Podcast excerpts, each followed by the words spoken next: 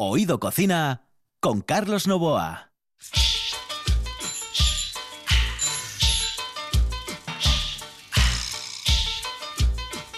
Señoras, señores, muy buenas noches. Estamos en Oído Cocina aquí en la RPA y con todo lo que conlleva un programa de gastronomía desde otro punto de vista. No tiene nada que ver con los programas convencionales. Tenemos una forma distinta de mirar el mundo de la cocina, de mirar el mundo de la gastronomía.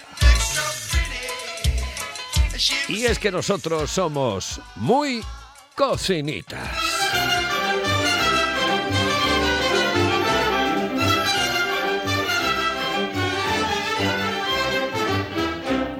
Cocinero, enciende bien la candela y prepara con esmero un arroz con habichuela.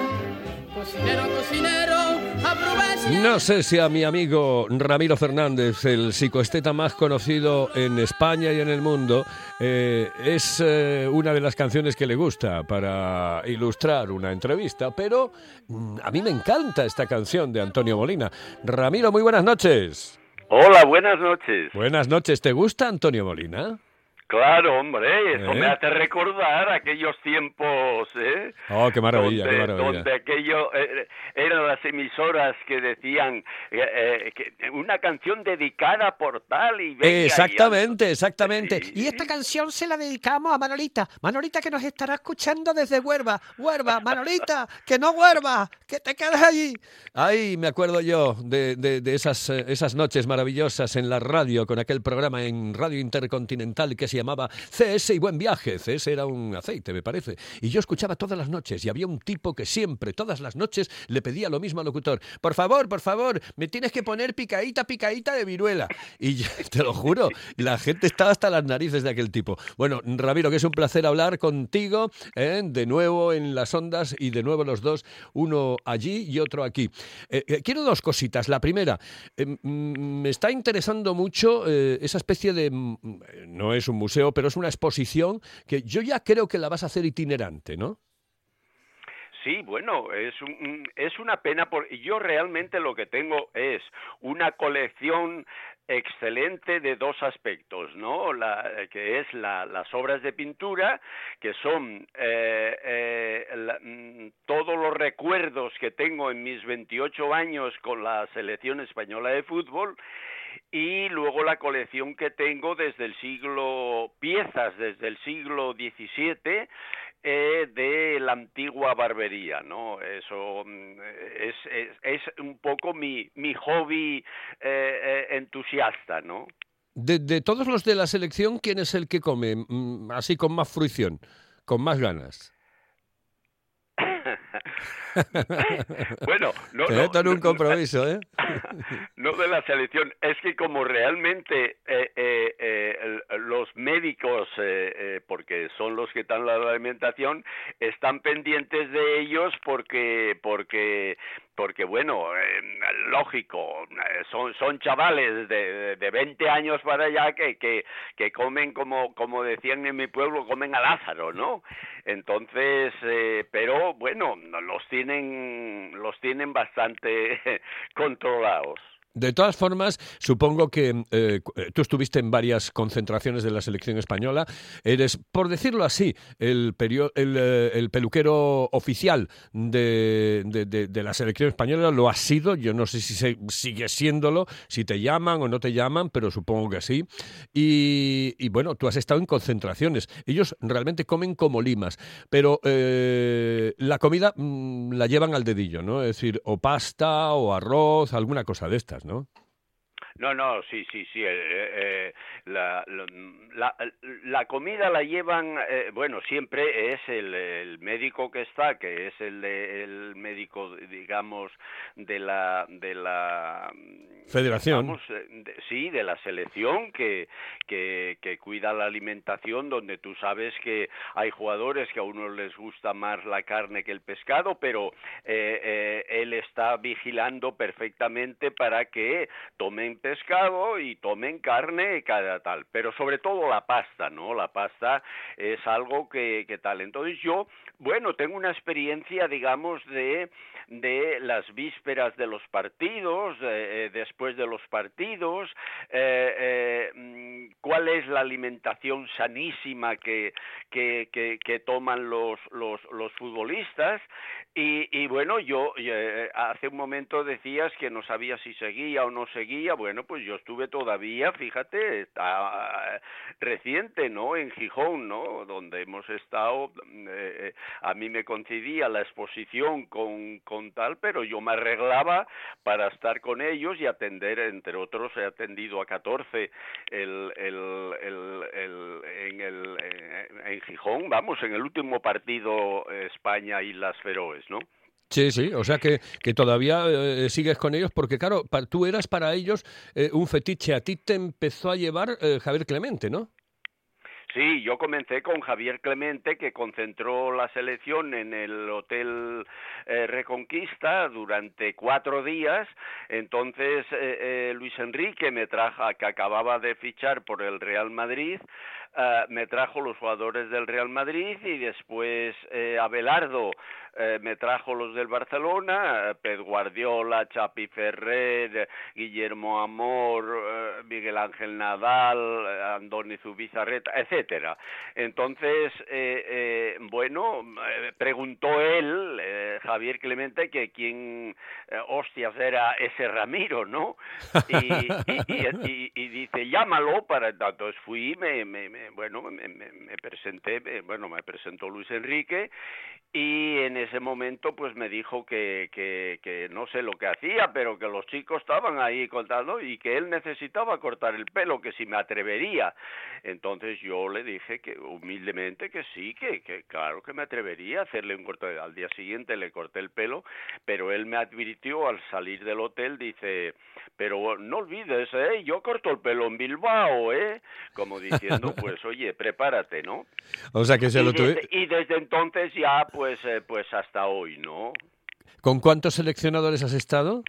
Bueno, pues he estado con, con comencé con Javier Clemente, después fue eh, creo que Camacho, después Iñaki Sáez, después Luis Aragonés, después eh, Del Bosque eh, después Julen Lopetegui y, y, ahora con, con Albert Moreno, ¿no? Bueno, con Camacho no te, no te dio tiempo a mucho, ¿no? Por supuesto, pero Luis, eh, en fin, es punto y aparte, ¿no? Bueno, pues eh, ahora me tienes que hablar de comida. Vamos a ver, tú, yo, a ti te gusta comer como a todos los asturianos nos gusta comer, ¿eh? eh tú, tú eres de la cuenca y tú eres de Morea y, a los de Morea os gusta mucho comer como a todos, ¿no? Eh, recomiéndame sitios, algún sitio de esos que tú conoces para comer bien. Bueno, mm, eh, eh, generalmente, y tú lo sabes mejor que nadie, Carlos, en Asturias se come bien en cualquier rincón, en cualquier rincón. A mí quizás procedo de una familia donde el cocido, digamos, eh, eh, era obligado eh, diariamente, ¿no? Eh, lentejes, los garbanzos, el, el, el, les faves, que entonces eran patatas con faves que, que, que, bueno, que preparaban, no era la fabada, fabada tal, pero yo quiero decir que como ya tengo tantos años, pues he observado y aprendido y, sobre todo valorar ¿no? el, el, pote asturiano ah, que yo sigo valorando muchísimo ¿no? y en Moreda por ejemplo dices en Moreda yo eh, casi me inclino eh, eh, en Nembra en Nembra, en, en, Castañón, pues es un, es un, ¿cómo te diré? Una, una, un sitio donde, donde fíjate, eh, eh, el cocinero, el hijo, es de la nueva cocina y la madre es, es la de, eh, ¿cómo se dice? La madre em, antigua, ¿no? De que prepara prepara um, el pote y una, una, una guisandera, una guisandera. Oye, atiende el teléfono, simplemente dile, estoy para la RPA, te llamo, te llamo en un instante. No, no, no, ya está, ya está, por favor. no, hay problema, no hay problema, no hay problema. Oye, de todas formas, en bares, en bares, eh, eh, ¿me puedes recomendar alguno o no? Sí, sí, claro, que es el, el, el, el de Castañón en, en, en, en Moreda. Ah, no, en Nembra. En Sí, en Nembra, eh, eh, es, vamos, eh, es un restaurante con- que tienen, repito, hacen el contraste perfectamente entre la nueva cocina y la, la cocina de siempre, ¿no? Que es madre e hijo, que, que, son excelentes. Yo ahí sí que tengo que decir qué tal. Luego en Oviedo, fíjate tú, ¿qué te voy a decir yo de los restaurantes que hay en Oviedo? Yo, ah, ah, eh, claro, los pimientos, por ejemplo, esos pimientos especiales de, de, Casa Arturo eh, eh, son fuera de serie, con una gran carne que tienen. Ah, eh, pescado, pues también yo, yo ahí pasaría también ah, yo, yo para el pescado siempre voy a Gijón a un sitio eh, en la calzada que es la, Casa del Mar, eh, que, que bueno, es extraordinario, ¿no? Eh, ya te digo, son, son, hoy se puede eh, en todos los sitios, eh, Sí. de verdad, hay, hay, hay una gastronomía eh, excelente. Pero ¿no? bueno, a mí me gusta siempre saber cuáles son los gustos, cuáles son los lugares que nuestros invitados tienen como habituales o los que más les gustan. Oye, por cierto que sí quería, yo no sé, te voy a hacer una pregunta de esas. ¿Eres cocinitas? ¿Has cocinado, cocinas o no?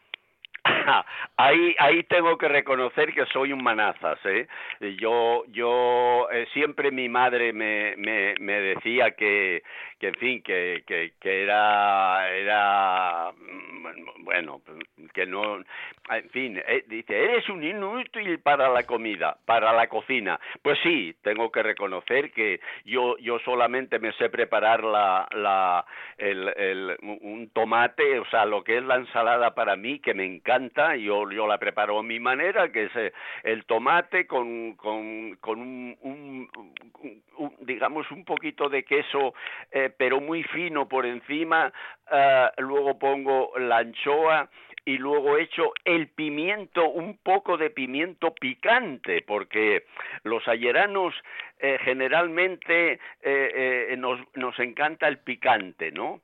Eso es Y la formidable. verdad, pues queda ese, luego con el, el aceite de, de oliva y, y en vez del vinagre, pues eh, el limón, ¿no? Yo el picante Entonces- lo he hecho hasta la leche, vamos, que me encanta el picante, me encanta.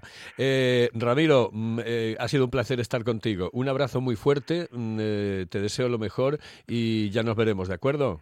Muchísimas gracias, Carlos. Un abrazote muy fuerte, hasta luego. Hasta luego. Ramiro Fernández, un grande, sí señor, y además un buen amigo desde hace muchísimo tiempo. Ayer dejé con la palabra en la boca a Lucía Falcón.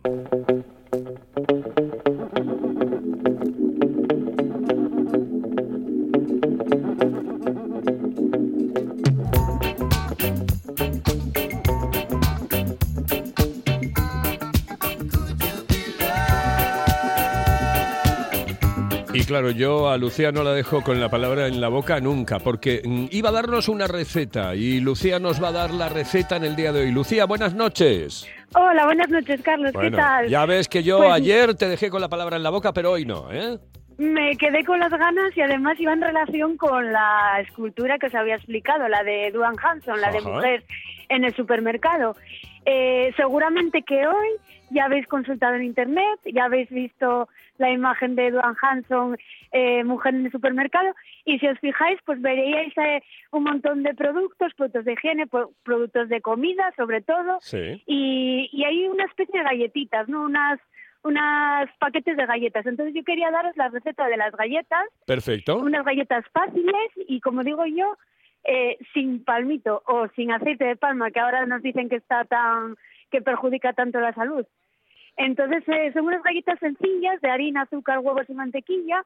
En un recipiente se echa la harina y la mantequilla y mientras tanto se hornea el, el horno, se deja preparando a unos 190 grados. De, en ese recipiente se echa el azúcar y el huevo, eh, se mezcla todo, se amasa hasta que quede compacto la masa, que no se pegue y eso y la verdad, es decirte, Carlos, yo la verdad que me encanta mucho la repostería, pero soy malísima para las masas, pero bueno, lo intento. Bueno, pues ¿Te damos, damos bien? la recetita. se estira bien la masa, eh, que no se pegue, a los dedos sobre todo, y con un molde de figuritas de estas que de arbolitos, corazoncitos, estrellitas, se hacen las formas. Se decora, que se puede eh, pintar con clara de huevo la parte superior y se meten al horno unos 8 o 10 minutos y quedan unas galletas estupendas, riquísimas. Oh, bueno, muy fácil, ¿no? Sí, son galletas fáciles. Bueno, y la semana que viene me vas a traer alguna receta así, eh, eh, aunque no sea muy complicada, ¿no? Aunque sea, no, no sea más complicada, pero mm, como de cuchara. Es que tengo De ganas cuchara. de cuchara, algo Vale. de cuchara, chica, porque de verdad es que no sé, me, mm, ay, que- Es, es que, que- ya viene, Eh, ya, ya claro. está- ya estamos en otoño. Estamos en otoño, que ha entrado el otoño ayer. Claro. Claro, claro. No, no, no, no. Quiero algo de cuchara, algo que tú veas, dices, oye, pues mira, podemos hacer esto y además de la manera que quieras. ¿eh? Eh, Vale, ya- y todo esto te lo voy a te lo voy a relacionar con una obra de arte. Hombre, mira por dónde. Perfecto, estupendo. ¿De acuerdo? ¿Vale? Bueno. De acuerdo. Hasta luego, Lucía. Bueno, hasta luego. Hasta luego. Adiós. Lucía Falcón, que estuvo con nosotros con una recetita de galletitas y nosotros que nos quedamos ahora con No me pises, que llevo chanclas.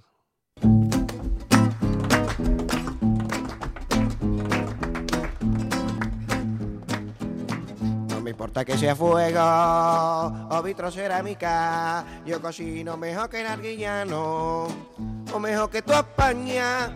Me planto mi delanta y me pongo a cocinar y siguiendo mi receta hago yo mi cardereta. Experto en cocina marítima, sopa de sobres no experto en cocina marítima, sopa de tiburón.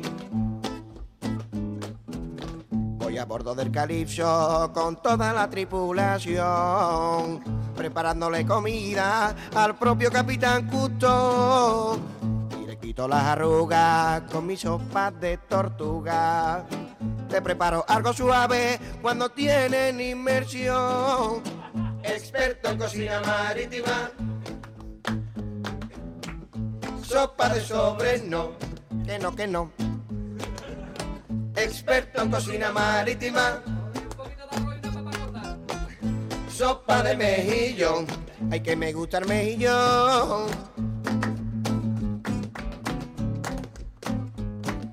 Una, dos, el requetren.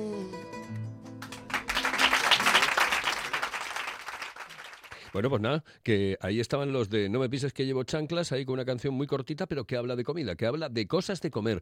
Y nos quedamos ahora con ah, Ismael Rey, porque Ismael Rey el otro día quedó en traernos la receta de la carne gobernada y también, cómo no, de hablarnos de la historia de la carne gobernada, en, en Oviedo concretamente. Ismael, buenas noches. Buenas noches. Nos tienes que hablar primero de la historia eh, de esa carne. Bueno, vamos a empezar diciendo que ese plato que hoy es emblemático de- del buen comer Carballón nace como un plato de aprovechamiento de sobras. Vaya. Lo explicaré, lo explicaré. No se asuste nadie. Es decir, a- en la- en las casas, aquí la, la ternera la ternera guisada, que es la base de la, la base del plato, no nadie va a ocultar que solo comían en las casas pudientes. Es decir, no, era un plato habitual del pueblo trabajador ni de, ni de en esas épocas. Y entonces, en esas casas donde se comía esa carne, que se servía, se presentaba a la mesa habitualmente como casi todo, con patatas, pero las patatas habitualmente horneadas, asadas y vegetales para acompañar y, fuentes enormes de, carne guisada o de carne a la parrilla o de carne lo que fuera, se servían así en- a, la gente en la mesa que comía en su casa. ¿Qué pasaba? Que con las sobras de esas mesas, de esa mesa, entre las que estaba la- la- el plato principal, que es la ternera guisada, pues había además algunas verduras, patatas, bueno, todo tipo de, de esas cosas, y la gobernanta, que es la, era la figura que hoy diríamos, pues jefa de personal o encargada de tal, para dárselo, lo mezclaba todo, para que cundiera, para que diera más, y se lo daba de comer a los sirvientes. Y entonces los sirvientes decían, coño, esta carne ya la gobernó, esta, la gobernante ya está gobernada. Es decir, y es decir, que era para que cundiera. Y de ahí viene el nombre de la carne gobernada. Carne gobernada que evoluciona, evoluciona como plato propio, con entidad propia, transformándose ya en el- la, en la ternera, la, la propia ternera asada, y en el punto final, eh, mezclada, mezclada con unas patatas fritas y con unos guisantes. Bonita Y historia. esa es la historia del plato, tan sencilla como esa. Bonita historia, bonita historia, una historia interesante que nos habla de lo bien que aprovechamos las cosas los que no tenemos. Es decir, que la necesidad El agudiza el ingenio, exactamente, la necesidad agudiza el ingenio. Bueno, pues vamos con la receta, pero eso, Bueno. eh, eh, llévala con tranquilidad. ha- haremos otra pequeña observación antes de entrar a la receta de 10 segundos. Vale. A ver, en, en- en- Oviedo, la parte de la vaca que usamos para hacer ternera, o de la ternera, es el chamón. Ya, es decir, el chamón es eh, el trozo de la carne que va desde, yo creo que desde la pantorrilla hasta la corva del animal. No es, no, el- no, no, no es excesivamente blanda, eh, demasiado mm, No, mm, es- mm, es- gelatinosa.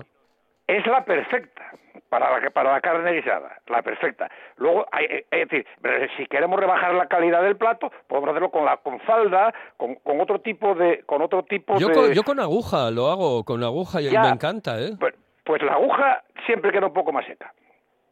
Bueno, No digo que sea peor, pero siempre queda un poco más seca. El plato, la receta óptima es así. Y luego el, el problema del chamón es que depende de dónde estemos en España, tiene cantidad de nombres. Yo voy a daros cuatro o cinco que tiene seguros, que son chamón, jarrete, zancarrón, morcillo, canilla, chambarete y lagarto. Y luego, si no le quitamos el hueso, si lo servimos el chamón con el hueso para hacer otras preparaciones, pues caracú y osobuco. Esos son los nombres por lo que lo podemos encontrar cuando no estamos en Asturias, que pides chamón y te miran como si pidieras otra cosa anormal. Pero bueno, vamos a la receta, que es lo importante. Pondríamos un kilo de chamón bien limpio, es decir, eh, nos tomamos la molestia de, como es una zona tendinosa, quitarle los tendones y pero vamos, es, es fácil de limpiar, incluso en algunos carniceros de- decentes te lo dan limpio. Dos cebollas, un pimiento, a poder ser entreverado, es decir, ni rojo ni verde, los, los entreverados, un tomate, tres dientes de ajo, un vasín de vino blanco y dos, dos vasos de caldo de carne, que si no tienes el caldo de carne puedes perfectamente con agua, y media copa de coñac. Pimienta, sal, perejil, laurel y, aceite. Eso es. Para hacerlo, ¿cómo lo hacemos? Lo primero que hacemos es ponemos el aceite en la tartera donde lo vamos a hacer o en la cazuela, si tenemos una cazuela, un perol de, de- de- de hierro gordo o una buena cazuela ahora para hacerlo es donde más, más, más rica sale. Y ahí sellamos, cortamos la carne en trocitos y la sellamos. ¿Qué quiere decir sellar la carne? En aceite bien caliente, darle unas vueltas para que cierre y no nos pierda el jugo al, al guisarla. ¿no? La vamos sacando a un plato y una vez que terminamos en ese mismo aceite que tiene todo el sabor, echamos la cebolla, los ajos, el tomate, pero cortados en tamaño amplio para que luego lo encontremos, para que no se nos haga un, unas- unas- un, líquido, sino que nos queden luego los tropiezos en la carne y los encontremos al comerlos. Lo pochamos hasta que esté bien doradito, añadimos la carne, le echamos todo el jugo que quedó en el plato y el vino y el brandy. Le damos un, le damos un golpe para que evapore el alcohol cubrimos al ras con agua y le damos fuego muy fuerte hasta que hierva. Cuando hierve bien, sale una espuma que suele ser pues de gelatinas y de cosas, la, la quitamos y bajamos el fuego, tapamos y despacio, una hora, hora y media, despacio, despacio. La carne, cuanto más, el tiempo depende un poco de si ponemos ternera, novilla o vaca. Oye, después de eso corregimos de sal, no le echamos la sal al principio, porque la sal toma humedad y no, no nos interesa. Les la echamos al final, corregimos de sal, le echamos un poco de perejil y pasamos a gobernarla. ¿Cómo se gobierna? Cortamos las patatas en trozos pequeños, bueno, como de dos, de dos centímetros, tres cuadraditos a poder ser, y, y las, las echamos en aceite muy caliente y las doramos, las extraemos.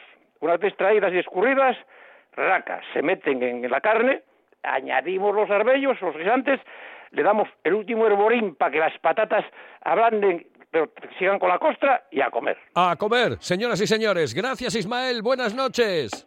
Buenas noches. Un abrazote. Hasta luego. Hasta luego. Oído Cocina con Carlos Novoa.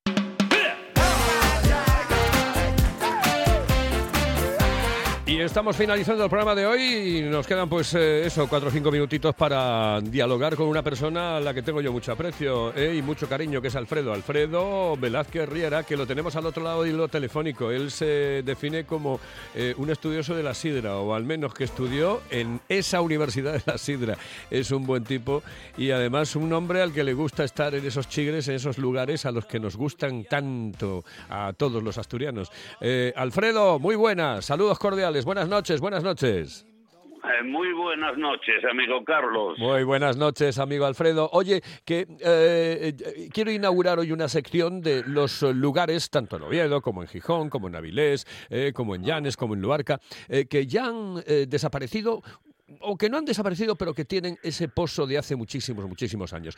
Yo hoy eh, creo que, que- que me vas a hablar de, de un sitio que yo conocía perfectamente y que no era otro que el, el- el restaurante La Sidrería Cantábrico, Alfredo. Así es, así es, efectivamente. Qué maravilla, qué maravilla, qué gente. ¿eh? Es que a- eh, aquello tenía algo especial, porque una cosa es eh, decirlo y otra cosa haberlo vivido. Era una era una familia aquello, no era una sidrería, aquello era yo la consideraba mi casa, desde luego. Eh, acuérdate eh, de todo, recuérdame todo, porque quiero, quiero volver a vivirlo. Las tertulias, por ejemplo, aquello era alucinante.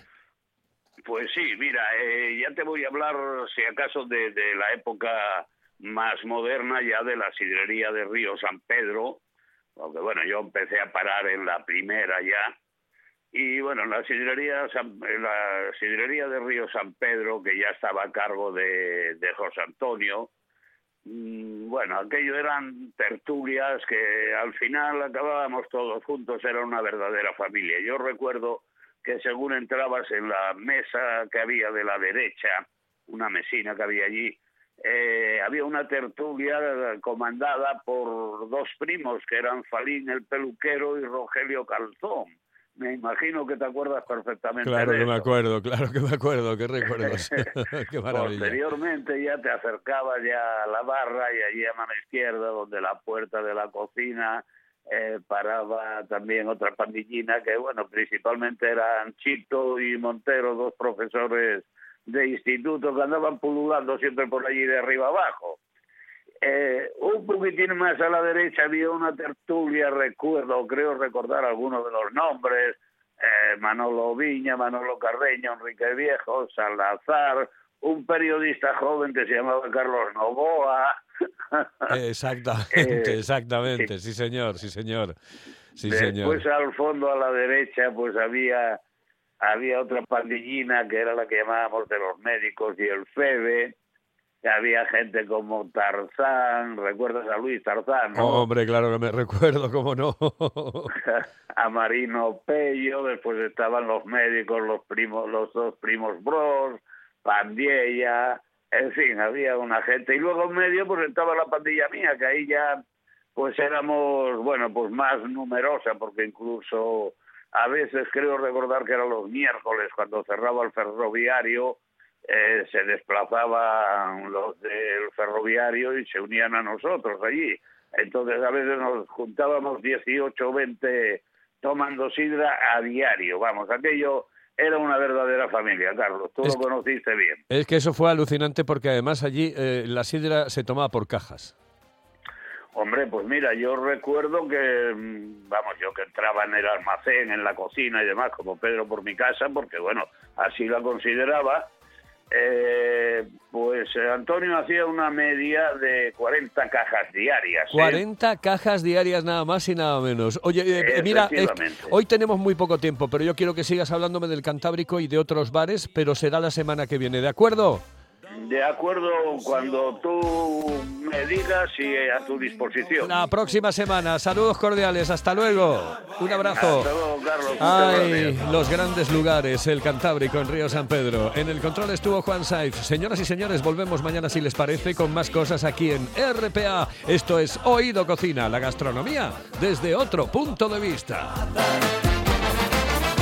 Sembla estrafolària aquesta teoria, però es funda en uns fets que veiem cada dia. Hi ha moltes patates que estan mig grillades, igual com els homes ho estan a vegades. Quan veiem que un home té un as que es perdera, tots diem refotre, quina patatera. Les patates velles s'arruguen de pell.